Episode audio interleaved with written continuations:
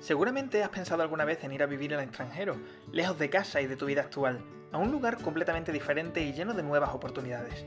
Hola a todos, soy Sergio García y vivo en Francia desde 2014. Aquí he encontrado todo tipo de personas en situaciones completamente dispares, cada cual con su historia particular y que merece la pena ser escuchada, sobre todo si estás pensando en mudarte a Francia o incluso si ya vives aquí, ya que siempre se puede aprender de la experiencia de otra persona. Bienvenidos a un podcast en el que descubrir los sentimientos de un emigrante. Bienvenidos a Vivir en Francia con Sergio. Viajar al extranjero es una experiencia que se puede vivir de tantas maneras diferentes. Hay personas muy prudentes que planifican todo para que su plan salga milimetrado y otras, como Pablo, que tratan de probar suerte cerrando los ojos para encontrar una montaña rusa emocional al abrirlos. Pero la pasión, en algunas ocasiones, se parece a una corriente marítima que puede cambiar de dirección con el paso del tiempo. Muy buenos días, Pablo. Muchas gracias por venir. Es curioso que, no lo hayamos hecho esto antes, porque, bueno, para los que no lo saben, Pablo y yo somos amigos desde hace mucho tiempo. Y bueno, estoy contento de que estés aquí. Eh, la gente no te conoce, Pablo, así que cuéntanos quién eres, eh, de dónde vienes, eh, qué edad tienes y qué es lo que te motivó a ir a Francia. Hola, hola a todos y a todas. Bueno, yo me llamo Pablo, soy de un pueblo de Toledo que se llama Mora. Y eh, bueno, yo en principio me fui a Francia por amor. Eh, mi pareja estaba trabajando allí. Yo llevaba un año solo en Toledo. Y al final, bueno, ya llevábamos 14 años de, relación y al final fue como, si queremos seguir la relación, vente aquí y, y probamos. Y nada, y por eso aterricé en Francia, en la Costa Azul. Muy bien. Entonces, eh, ¿tu pareja ya trabajaba en Francia desde hacía cuánto tiempo? Un año llevaba allí. Eh, Un año. Ya estaba trabajando en la Universidad de Toledo. Prácticamente no, no había ni folios. Y al final decidió irse a Francia con una beca para continuar su tesis doctoral. Vale, o sea que durante un año tuviste una relación a distancia. Sí. Eh, ¿Qué tal se vive la relación a distancia? Bueno, eh, mal, a ver, se vive mal, se echa de menos. Eh, se echa de menos. Se vive mal. Y, por eso que te entren ganas de, bueno, de ir a Francia. ¿Y tú eh, te fuiste, según me dices, mm, sin saber, no sabías si te ibas a quedar o...? Lo, mío es, la, inconsciencia. Yo directamente, cuando dejé, lo, por aquel entonces tenía dos trabajos en España, en uno de ellos estaba trabajando en unos mecanizados haciendo piezas para Airbus me ofrecían media jornada ya prácticamente cuando ya tenía decidido que iba a ir a Francia, no acepté, con lo cual básicamente bueno, se, terminó. Y en el corte inglés pedí una excedencia, que bueno, al final obviamente no, no volví al corte inglés. Así que lo dejé todo, cargué el coche y exporté, hice una, una prestación exportada, exporté el paro. Eso se puede hacer. Cuéntanos un poco eso, yo creo que eso le va a interesar a la gente. ¿Cómo se exporta el paro eh, como español? Pues hay un documento que se llama documento de prestación exportada y básicamente lo que hacen es concentrarte toda tu prestación por desempleo en un único pago para, pues eso, eh, si te vas a ir al extranjero o cualquier otra cosa, eh, te, lo, te, lo, dan todo y, y, se acaba. O sea, no te van pagando mes a mes, directamente te lo, te lo unen todo en un único pago para que te vayas ya, pues eso. ¿Cuánto tarda? ¿Cuánto tarda desde que tú haces la petición hasta que te lo ingresan? Pues hubo un poco de problemas porque ya estando en Francia todavía no me lo habían ingresado y tuve que hacer papeles directamente en Francia. Lo solicité en, bueno, la oficina, ya no se llama oficina del paro.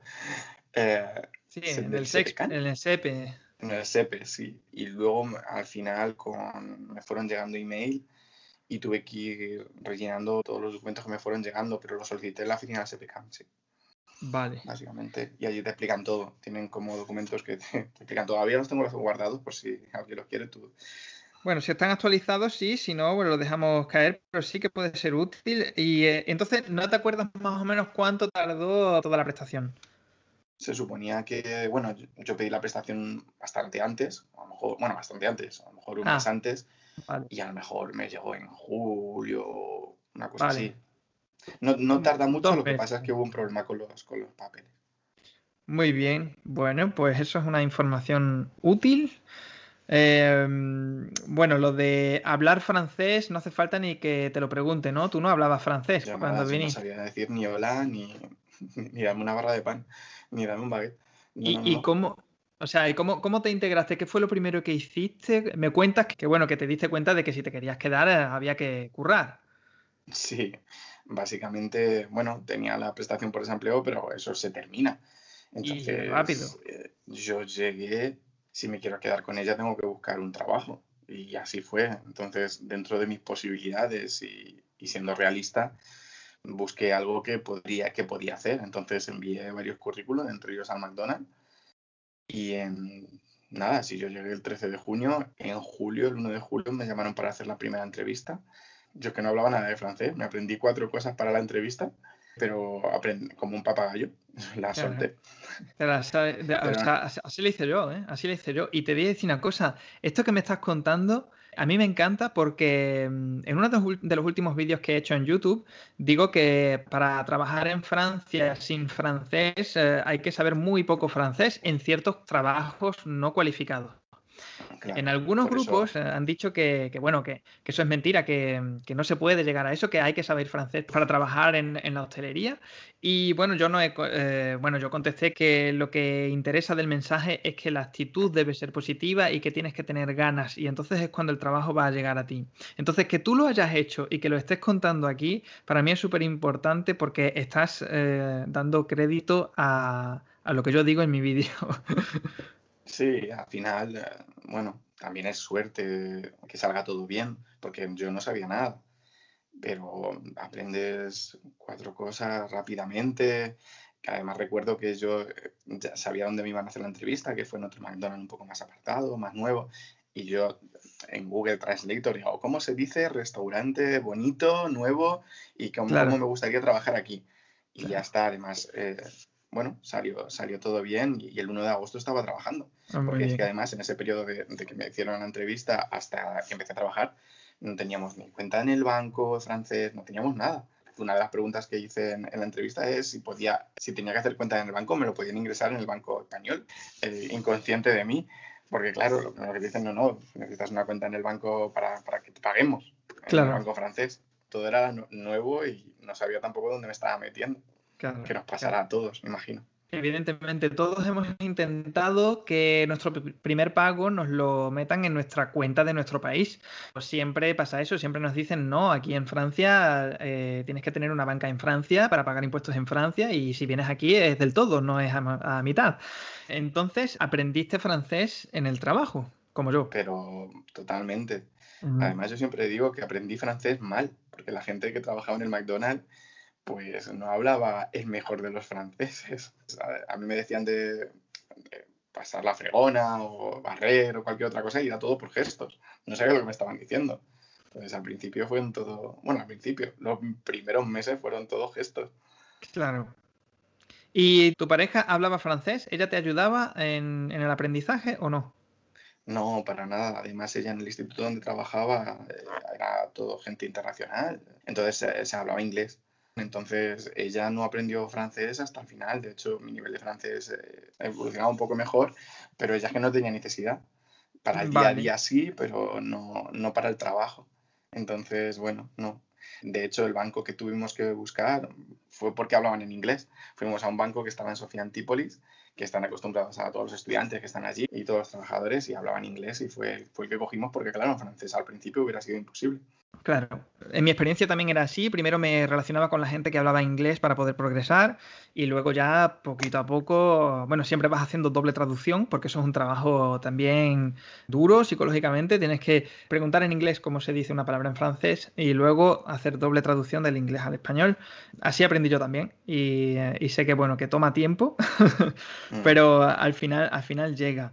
A mí lo que, o sea, es que mm, yo necesito una foto de esto. Quiero saber que me describas un poco cómo fue tu primer día en McDonald's, el primer día de trabajo. Lo recuerdo perfectamente porque fue un auténtico caos. Yo pienso que entré en agosto y sin saber dónde iba a entrar. Además, McDonald's de Cannes, donde se celebra el Festival de Cannes de cine. Sí. Eh, y además entré un día de food artifice, de fuegos artificiales. Eh, eh, festival pirotécnico en Cannes. y yo entré un día de festival pirotécnico. o sea, el mejor día del año de, de Cannes y del McDonald's. Entonces, directamente entré, me dijeron, esto se hace así. Y me pusieron a hacer Big Mac. Pues yo llegué con un jaleo enorme, o sea, en el mejor momento, a hacer Big Mac. Bueno, si superé eso ese día, ya lo siguiente no iba a ser nada. Así que. Claro, luego era todo fácil. Sí. Muy bien, o sea que allí trabajo en cadena y tú allí haciendo hamburguesas, pim pam, pim pam, pim pam. Pero no te puedes ni imaginar. Ya hay una pregunta que me surge ahora, esto es a nivel personal, ¿eh? no tiene nada que ver con la vida en Francia, pero ese día, ¿cuántas hamburguesas se consumen eh, por hora o por minuto? Piensa que eh, no te puedo decir hamburguesas, pero se superan los 6.000 euros en una hora vendiendo hamburguesas. ¿Y cuál es, ¿y cuál es el...? Se llega casi, se llega casi a los, a los 10.000. No sé si esto se podrá decir, pero bueno, al final se llega casi a 10.000 euros en una hora. Son muchas hamburguesas. ¿Y el ticket medio está en cuánto? En poco, 6, 7 euros. Bueno, es verdad que los franceses siempre piden una hamburguesa y otra de... Piden, suelen pedir dos. Eh, si tú has visto en McDonald's, no sé si ya está entrar en McDonald's pero bueno, tienen como una especie de ventana grande. Ahora se, va, se hacen todas las hamburguesas por, por encargo prácticamente, pero antes toda esa ventana se llenaba hasta arriba, triples filas así de, de, hamburguesas y todas iban saliendo, saliendo, saliendo. O sea, se hacía hasta que no llenabas la ventana de hamburguesas, eso no paraba.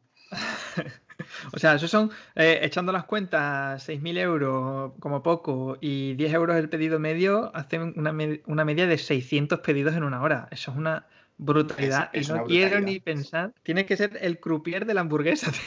Sí, sí, sí, no, Tomate, lechuga. Es, es, es, un caos, no te pueden imaginar. Además que en cada tanda se hacen, por ejemplo, es que te digo, recuerdo que me tocó Big Mac y se hacen cuatro Big Mac y a lo mejor tardas dos minutos. Y es que estás cada dos minutos haciendo Big Mac. O sea, pam, pam, pam, pam, pam, pam, pam. Increíble. No hay, un descanso, tú vas haciendo sin, sin, sin, medida.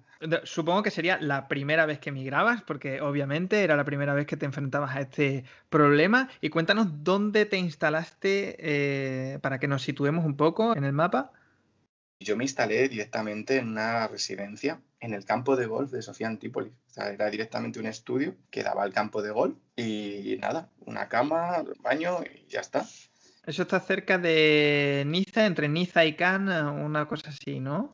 Sí, entre Niza y Antif, eh, Sofía Antípolis es, como, es una zona que está llena de empresas, digamos, un poco más económico. Vale. Entonces era una solución, pues no sabíamos cuánto tiempo íbamos a estar y era la solución fácil para empezar en el momento en que tú piensas, eh, o sea, ¿recuerdas haber tenido un momento en el que tú piensas, ahora ya vivo aquí y mi vida ya no está en España? ¿Y qué sientes en ese momento cuando ya te haces a la idea de que tu presente está en este nuevo país? No, yo, tardé en darme, en darme cuenta.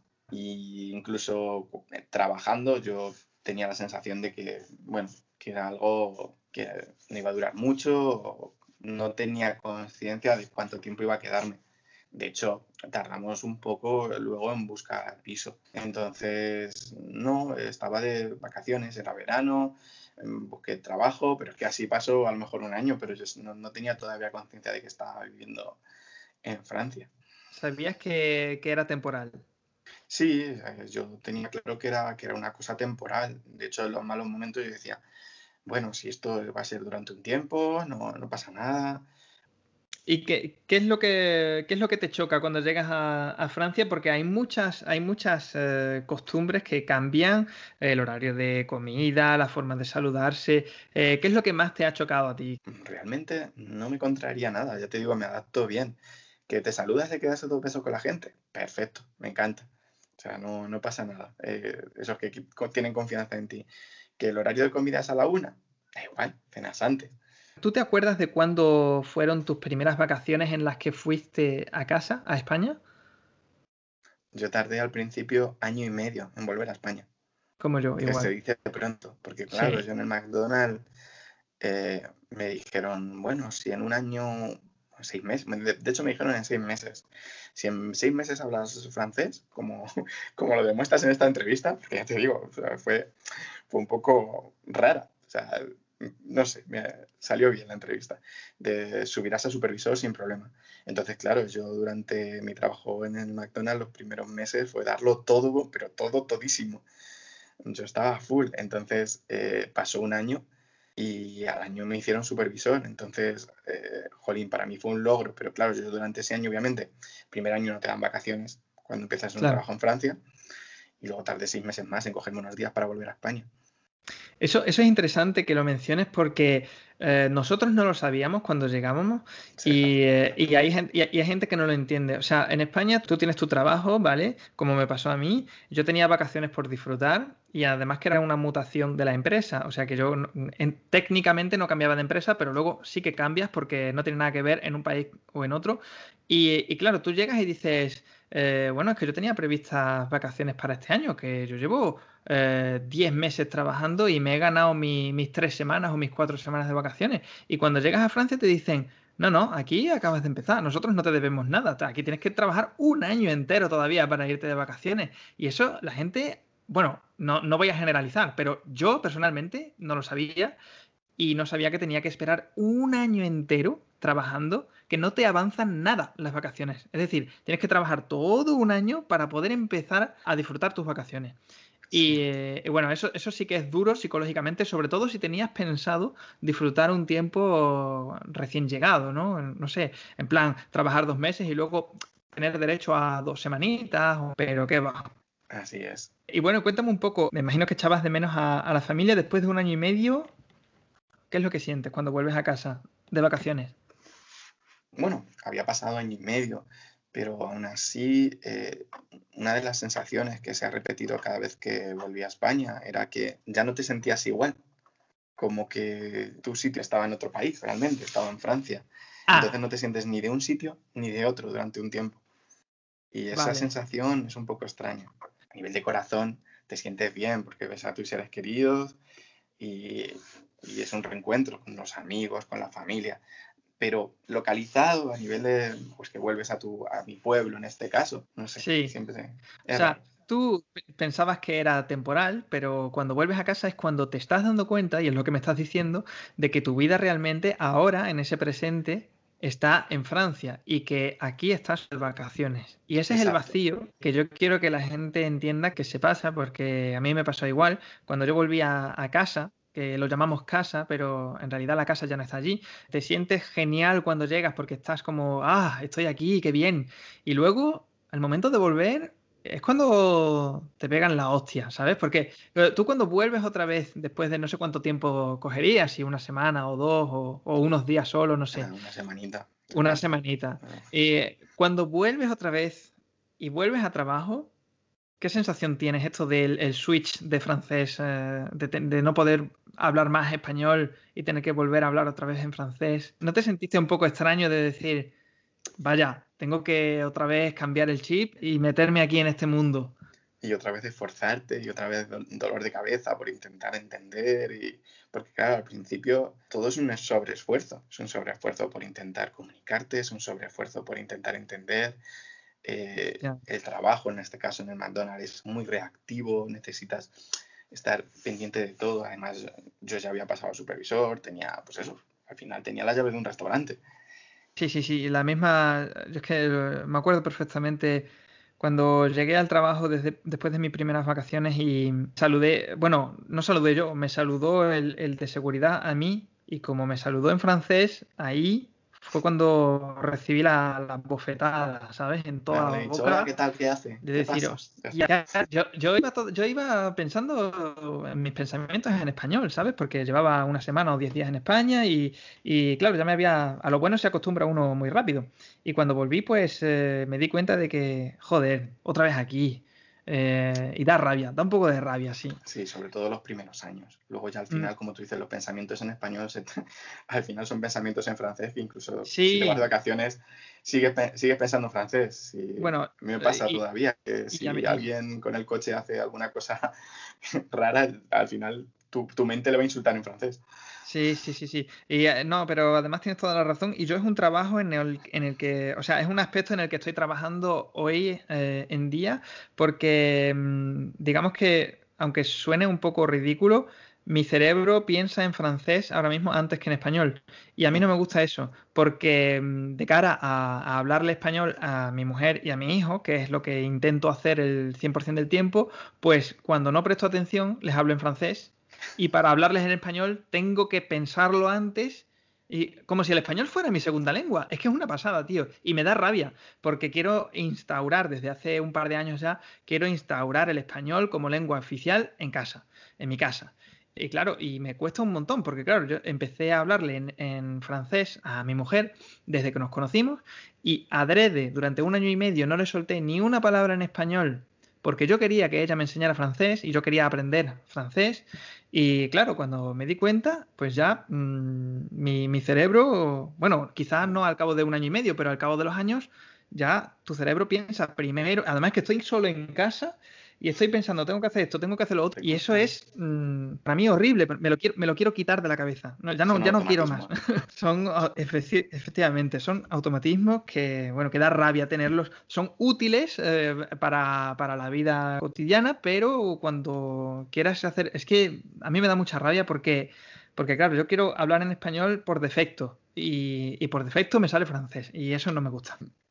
Vale, esto es una pregunta importante. Tú, como todo el mundo, emigraste a una, a una, edad en la que se tienen amigos en España, lógicamente, en su país de origen. ¿Conservabas tus eh, amistades una vez estando en Francia? Incluso, vamos a, vamos a decir, no un año después, pero por ejemplo, dos o tres años después, ¿conservas las mismas amistades en España que tenías antes? Sí, eh, claro que sí. Además, yo como te he dicho, soy de un pueblo. Entonces, en mi pueblo, el grupo de amigos es un grupo fuerte que nos, llevamos juntos desde el colegio. Claro. Y, eh, y ahí seguimos tolerándonos y aguantándonos. Sí, seguís en contacto. y son amigos, amigos. Mm. Luego, mm, mi grupo de amigos de trabajos anteriores y que conservo todavía, obviamente eran también amigos súper buenos y alguno de ellos, bueno, incluso vino, vino, vino a Francia a verme. Entonces sí, sí que sí que conservo todos los amigos. Tengo, suerte. ¿Y hay algún momento, hay algún momento, Pablo, en Francia en el que empiezas a hacer amigos eh, franceses? Diré que al principio, y no sé, habrá gente en el podcast que conozca a la gente de la Costa Azul y a los franceses de la Costa Azul, son muy suyos complicado hacerse amigo de, franceses en la Costa Azul. No, sé, no sé el porqué ni el motivo. Gente que es extranjera dice, no, no, en el norte son más simpáticos. Bueno, entonces al final mis primeros amigos y en el McDonald's, yo por ejemplo, mis mejores, mis mejores amigas era una chica caboverdiana y una chica búlgara. Y al final es la gente con la que te apoyas también. Gente que también eh, sin, son extranjeros. adelante y es al final quien, quien te ayuda porque sabe lo duro que, es empezar. Y incluso, además es la, única gente que incluso te, ayuda con el francés, intenta entenderte, te da consejos, entonces al final te apoyas también en toda esta gente. Mm. Entonces al final eran mis amigos allí. Sabes que estoy pensando, yo soy una persona bastante solitaria pero no estoy en contra de hacer amigos. Quiero decir que a mí me encanta hacer amigos. De hecho, el, objetivo principal del canal de YouTube era hacer amigos. O sea, mm, solo te digo eso. Pero es verdad que en Francia solo tengo dos, tres amigos con los que tengo contacto regularmente. El resto no, no, no soy capaz y me cuesta. Y tengo un amigo en España, que es uno de mis mejores amigos, que él dice que los amigos que son de la infancia, como tú dices, los del colegio, son los que no se pierden. Y los amigos que encuentras ya de adulto son los amigos que van y vienen, se quedan si estás por aquí, pero si no estás por aquí eh, ya no hay como... Pero los que conoces fuera, los verdaderos amigos, eh, yo creo que siguen ahí. Hay gente fiel como tú y como yo, que en realidad eh, yo, por mi parte, yo sigo ahí, tú estás ahí. Mira, nos conocimos y tú eres una persona, como tú dices, solitaria. Yo para, para nada me diste esa impresión. Entonces, quien de verdad te toca la patata va a, ser, va a seguir ahí.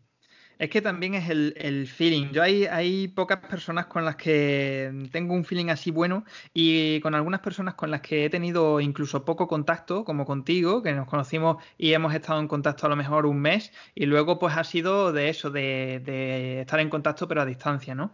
Yo soy muy amigable, porque es cierto, lo soy, pero digamos que hay ciertas personas que no, guardo contacto con ellas porque o no o no hay un feeling común o mm, no sé, pero a mí yo soy una persona abierta que hablo con todo el mundo y la gente que me contacta, incluso desconocidos que me hablan y todo últimamente por Facebook y por Instagram, algunos me hablan diciendo, bueno, me imagino que estarás muy ocupado, que tienes muy poco tiempo, no sé qué, y yo les hablo pero normal, como si me lo encuentro por la calle y, eh, por ejemplo, el otro día me, me paró alguien por la calle y me dijo, eh, ¿me puedes decir dónde está la calle no sé qué? Y le digo, la verdad es que no tengo ni idea. Y cuando se estaba yendo, le digo, pero espera, espera, que vamos a ver, que, te, que abro Google Maps, ¿sabes? Y te lo digo en un momento. y abrí Google Maps y el tío está, ah, pues muchas gracias, es verdad, si es que lo podemos hacer así, que, que, tonto, no sé qué. Y eh, digo, que, ¿sabes? Que ayudar a la gente que es fácil no hay que esforzarse apenas, simplemente hay que pensar un poco y que muchas veces ayudar a la gente es tan, tan facilísimamente fácil que fíjate como, no, no sé dónde está la calle, pero espérate un momento, dime cómo se escribe, eh, lo pongo aquí en Google Maps y te digo, pues mira, pues tienes que ir para allá, para allá y para allá. Y ya está. Y me ha, me ha ocupado dos minutos. La importancia de ponerse en el lugar de los demás y ser una persona, como yo considero, normal pero es así. Como tú dices, empático. Hay que ser empático y eso yo creo que es una cualidad que eh, no voy a decir que solo ese tipo de personas tienen, pero las personas en las que hemos estado en ambos, en ambas situaciones, en la situación del que necesita ayuda y el que la aporta, sobre todo cuando has estado en el, lado del que necesita ayuda, es cuando entiendes eh, a las personas que necesitan ayuda y entonces te comportas de manera diferente. ¿Echabas algo de menos eh, de España en tu estancia en Francia? Mm, el tomate Orlando, pero... El tomate frito, el tomate frito. el tomate frito, pero en realidad el de Heinz es igual. O sea, realmente era el mismo. Te lo conté además, o yo creo que una vez. No me acuerdo. la pasta tiene que ser con tomate frito y, normalmente en otros países no la encuentras. Entonces ahí terminaba por traerlos, los botes de España, pero me di cuenta realmente que no es que sepa igual, es que es el mismo, el Heinz con cebolla y no sé qué que venden en el Carrefour. Así que ya lo dejé de echar de menos y dejé de, traerme botes en la maleta. Tío, pues yo eso no lo sé. O sea, para mí el tomate frito apis de toda la vida es el que cuando ponen la, semana de la semana española en su Perú, eh, que me llevo un bote o dos, ¿sabes?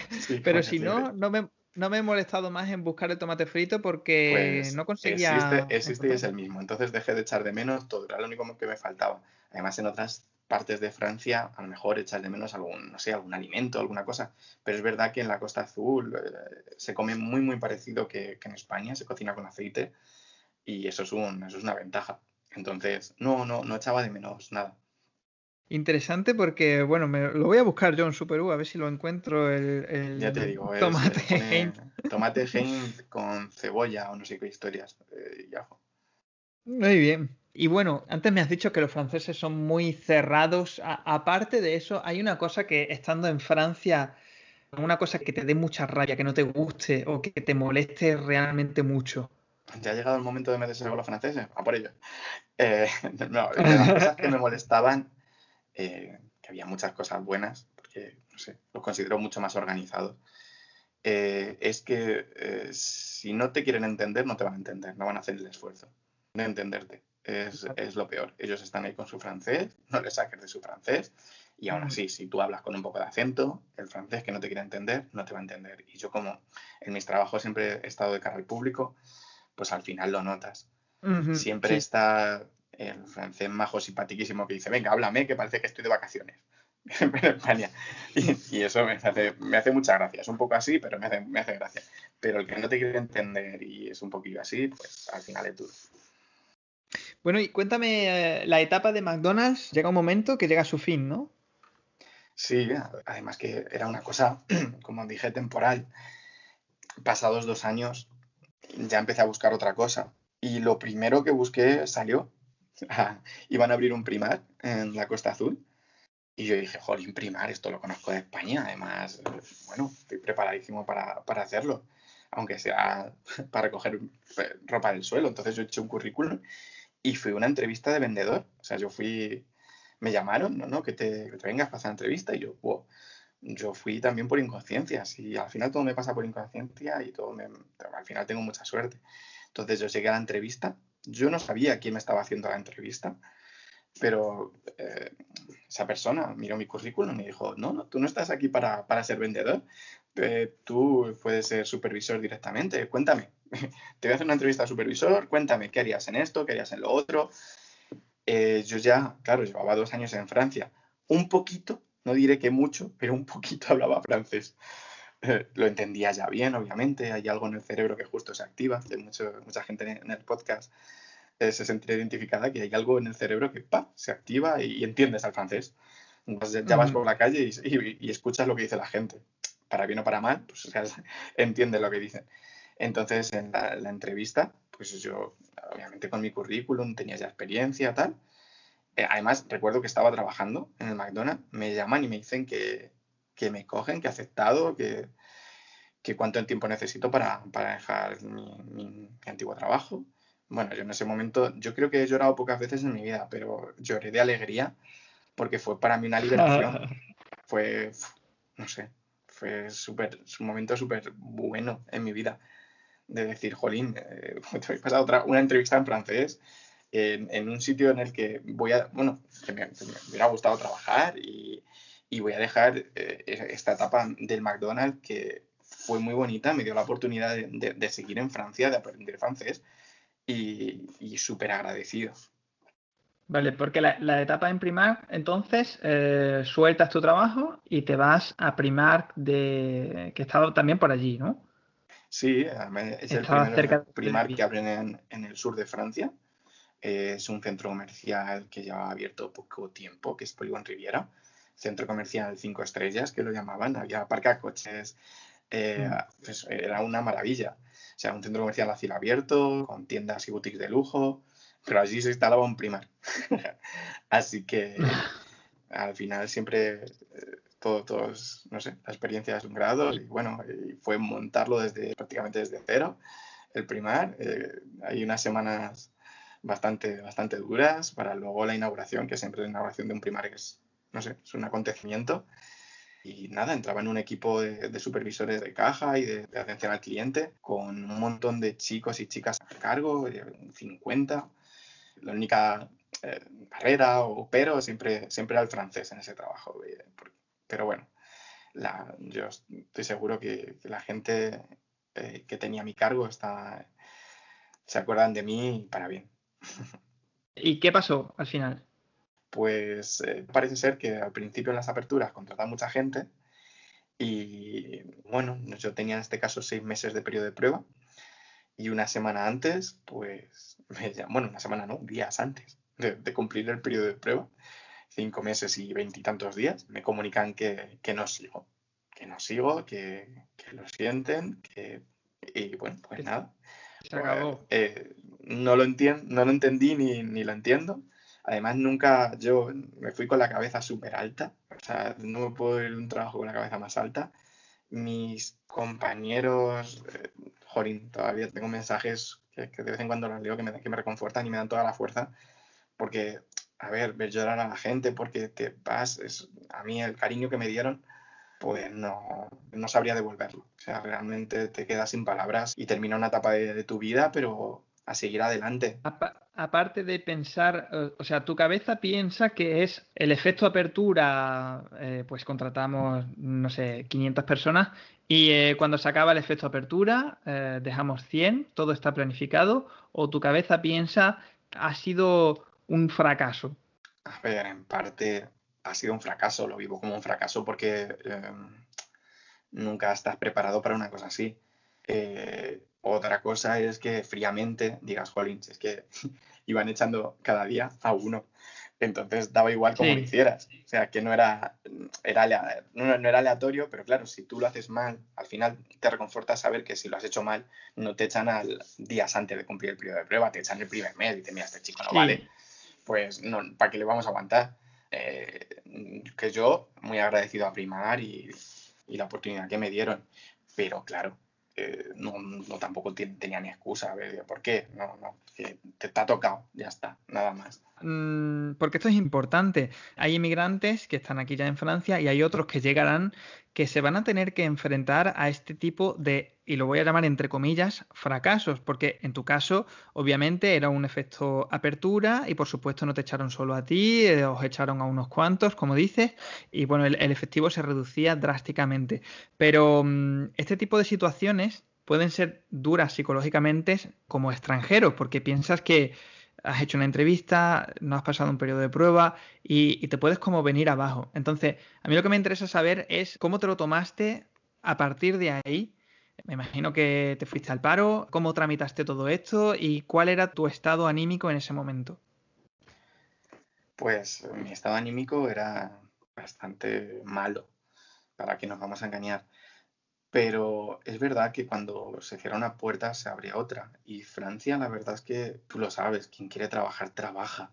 Realmente trabajo hay, es una tierra de oportunidades porque de verdad valoran tu experiencia, valoran tu currículum y, y nunca hay que darse por vencido porque realmente se te valora, se te valora lo que has hecho. Igual que aquí en España a lo mejor con esa edad a mí me hubiera costado más buscar trabajo, pues obviamente estás mal, pero eh, esa experiencia te ayuda a levantarte y levantarte con más fuerza. Y yo no quiero ser el más optimista del mundo, ser psicólogo de nadie, ni de nada, pero es verdad que eh, de ahí se sale, se sale más fuerte y reforzado.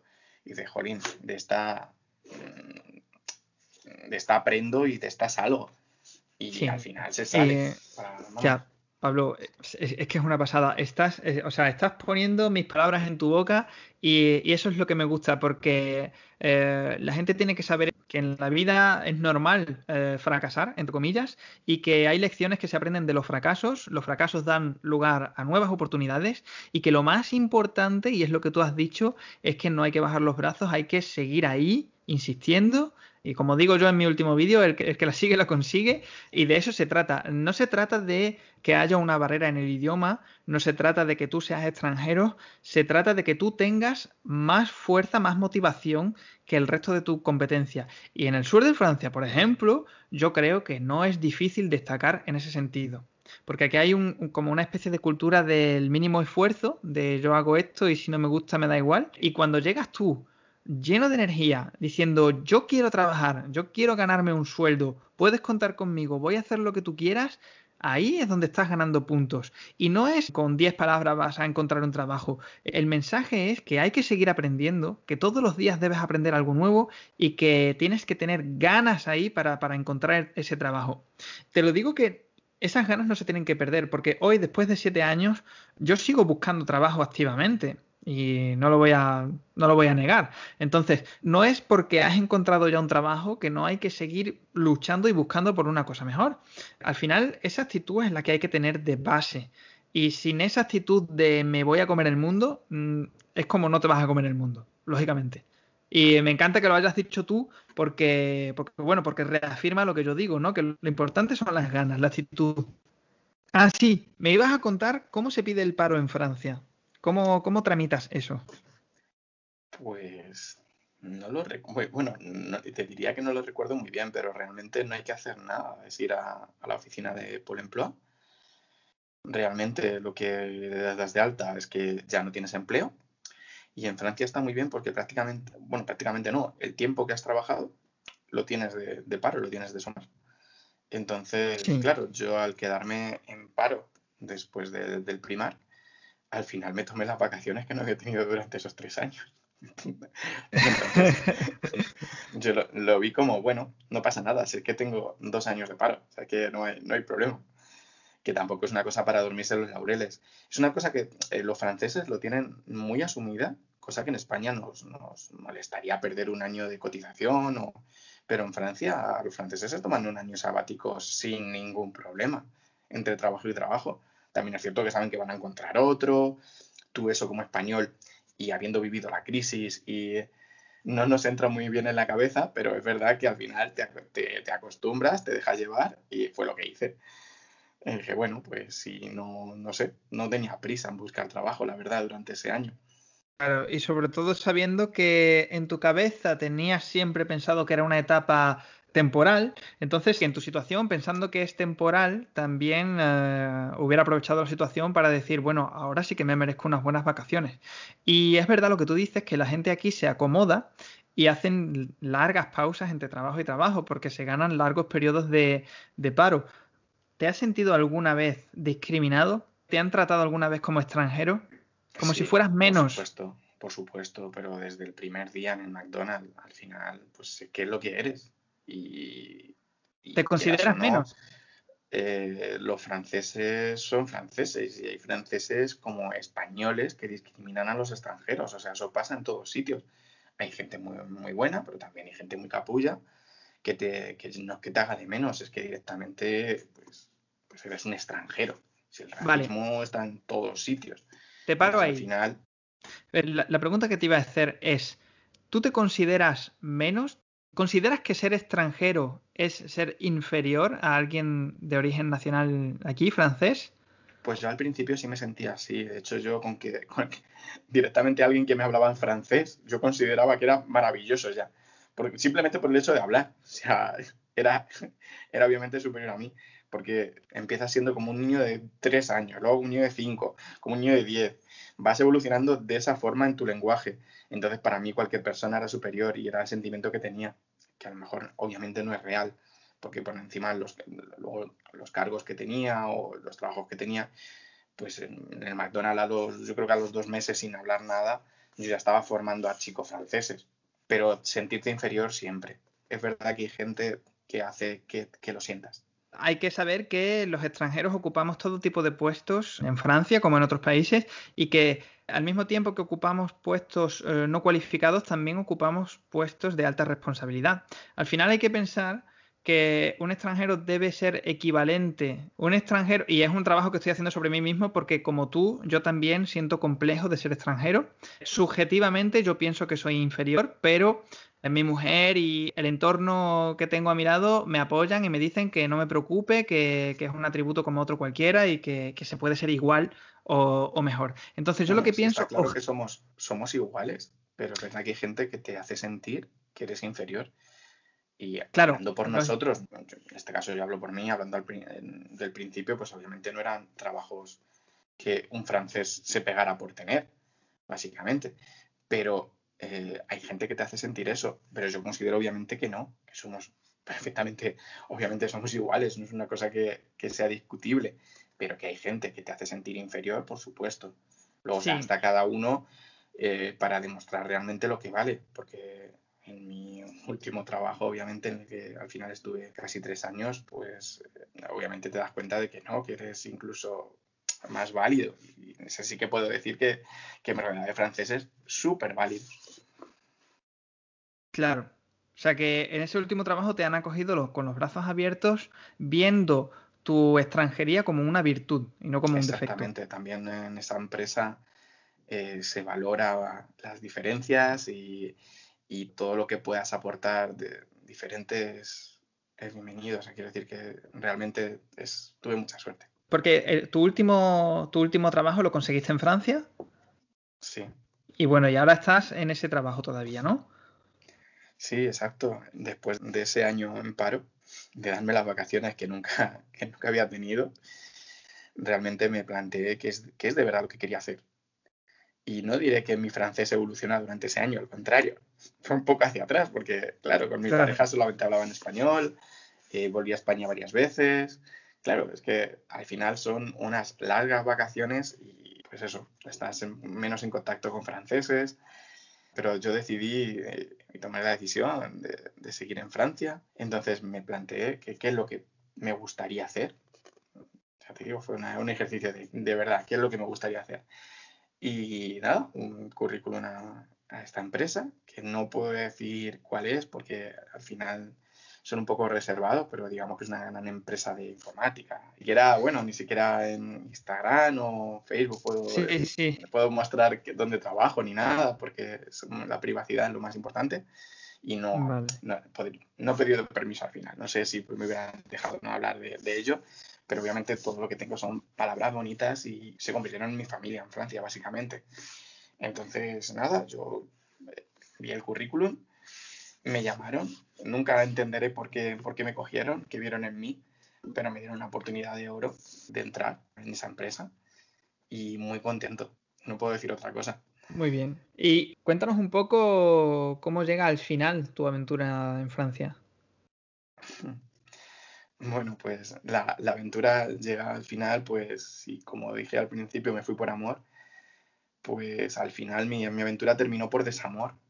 Entonces, después de 21 años de relación, eh, la cosa no, no, fue bien, la relación ya estaba un poco desgastada, porque es verdad que igual que la relación a distancia es dura, pero une.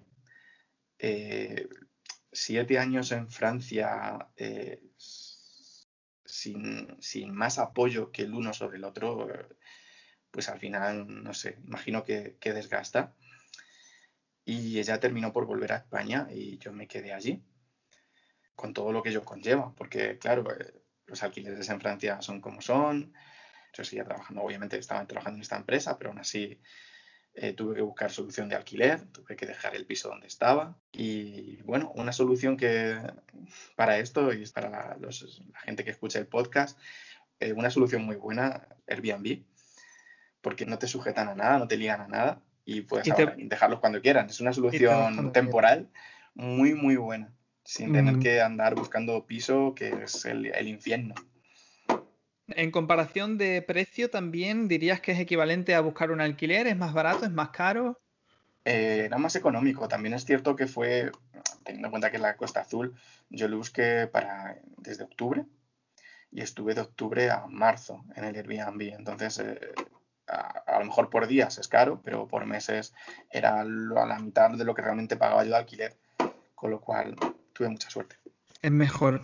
Bueno, hay, hay algo en estos, eh, porque esta aventura, vamos a decirlo, ha durado siete años, ¿no? Si no recuerdo mal. Sí, bueno, todavía no, no he dicho que he vuelto, pero... bueno, sí, yo quería llegar a eso para concluir. Entonces, cuéntanos, ¿cómo consigues volver a tu país? Bueno, pues esta empresa, eh, en el momento en el que yo me quedo solo, desde un primer momento yo sabía que esta empresa me permitía la mutación. ¿Tú la has llamado mutación antes?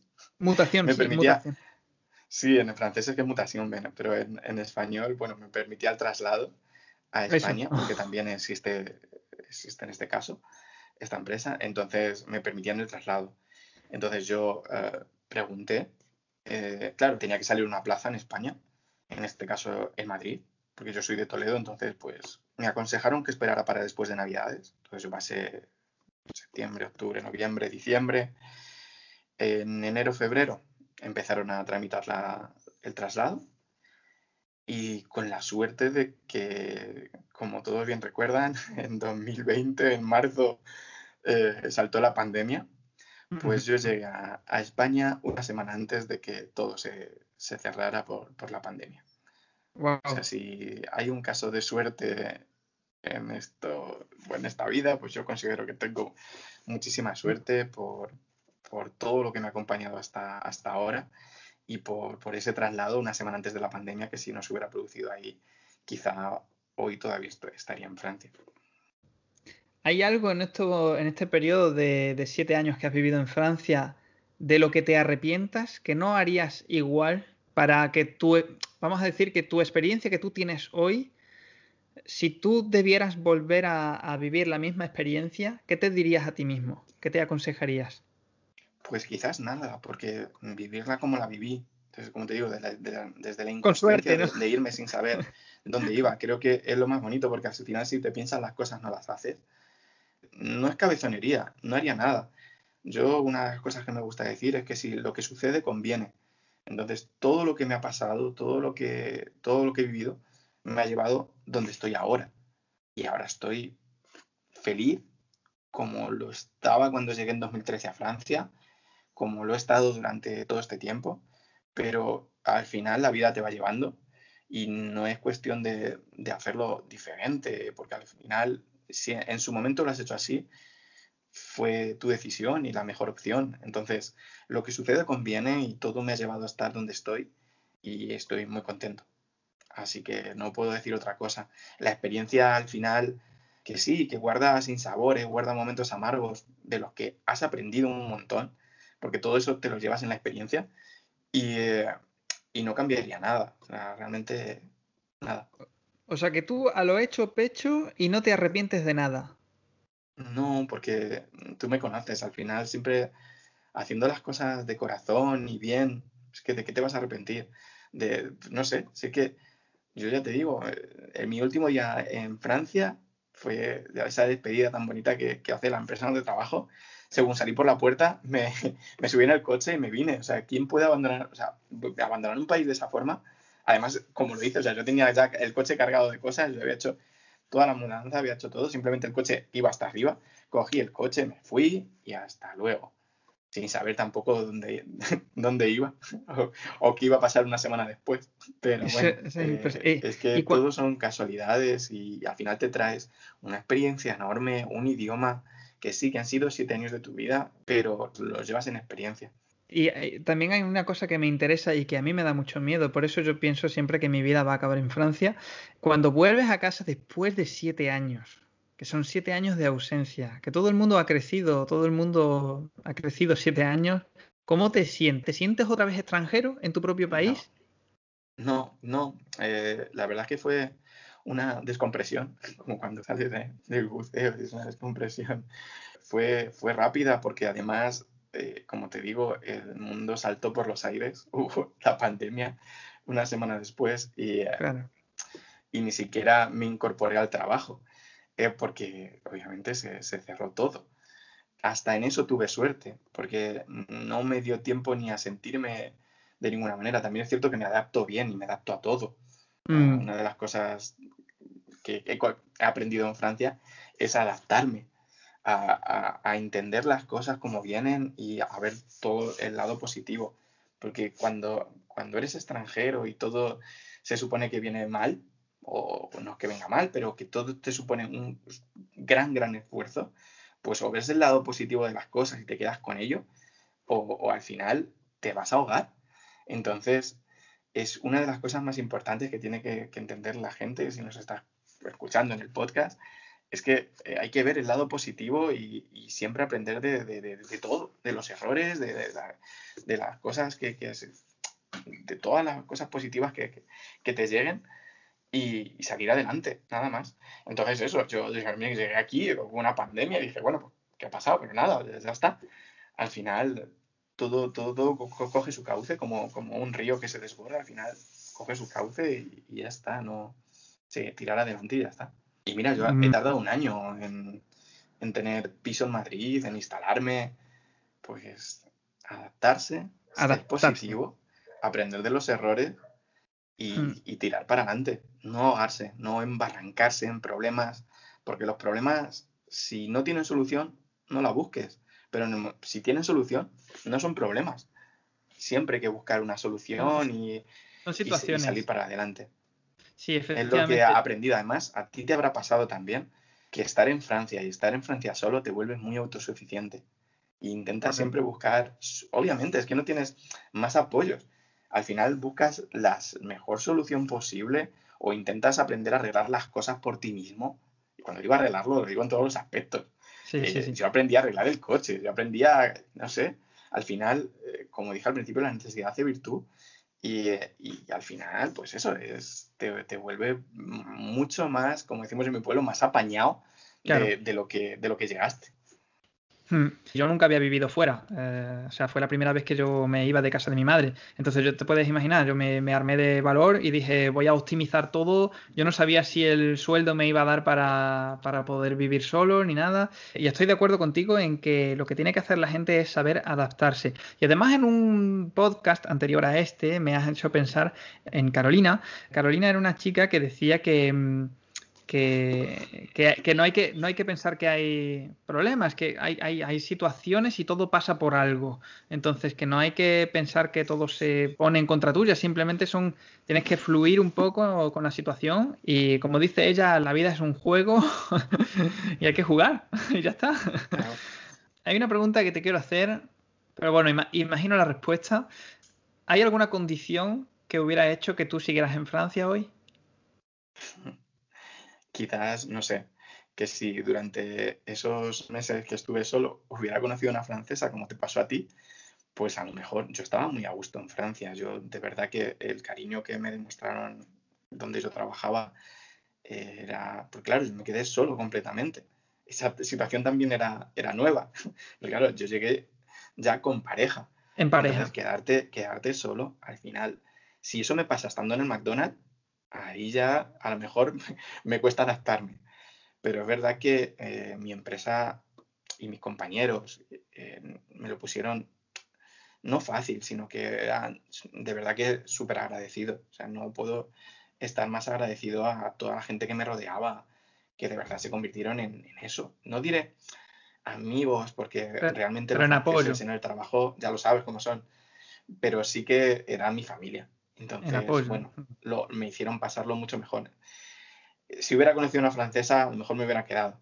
Pero es verdad que eh, en septiembre volví para, para la boda de mi hermano y yo ya tenía, bueno, siempre he tenido una amiga que también en este caso estaba sola y al final surgió el amor. Ah, pues ya te digo, también hace que, que mi llegada aquí fuera mejor porque volví también por amor. Así que una etapa muy feliz de mi vida. O sea, mm. cuando se cierra una puerta, se abre otra. Y por impulso. igual, Por impulso, sin pensarlo, sin, eh, sin recapacitar. Mm, así, ¡pum! bueno, eh, ya al final, es que es verdad que, a ver, ¿qué, hacía solo en Francia? Si mi motivo por el que fui eh, se, se, fue, se acabó, pues al final, pues, pues no, no, además eso estaba claro. O sea, en el momento en el que se fue, yo ya pedí, empecé a pedir el traslado, que fue lo que te, comenté, que me dijeron, no, espera hasta, hasta Navidades. Mm. Vale, vale, pues espero hasta Navidades, pero es, volver eh, estaba claro. Otra cosa hubiera sido que en ese eh, periodo no hubiera conocido a, mi pareja actual en España y, hubiera surgido una pareja en Francia. A lo mejor, en ese caso, me quedo. Soy un enamoradizo. Bueno, pues un hombre con pasión, un hombre con pasión. Pero qué motivo, qué motivo más noble y más fuerte que el del amor para, pues para dejarlo todo. Pues, efectivamente. Y además eh, a veces eh, los pensamientos irracionales son los que te hacen avanzar o cometer esos, eh, esos pequeños errores que te hacen luego aprender, con lo cual te ayudan a evolucionar. Son consejos, la verdad, muy sabios que vienen de la experiencia y que yo recomiendo abiertamente a los oyentes que estén escuchando el podcast. Número uno, hay que tener una actitud positiva. Número dos, pues lo que sucede conviene, como tú dices, hay que adaptarse a la situación y hay que no desesperar y seguir luchando hasta que se consigue lo que se quiere por muchos años que eso tome, porque yo como digo, yo todavía tengo objetivos en la vida que todavía no he cumplido y que hay que seguir trabajando en ellos. Entonces, perseverar es importante. Efectivamente. Pues eh, si te parece lo dejamos por aquí, Pablo. Muchas gracias por compartir tu historia. Estoy seguro de que más de uno está reflexionando en su futuro ahora mismo. Ahora solo quiero decir a todas esas personas que quieran compartir su historia que pueden hacerlo enviando un email a vivirenfranciaconsergio.gmail.com. Estoy encantado de escuchar tu historia. Espero que os haya gustado y nos vemos en el próximo episodio de Vivir en Francia con Sergio.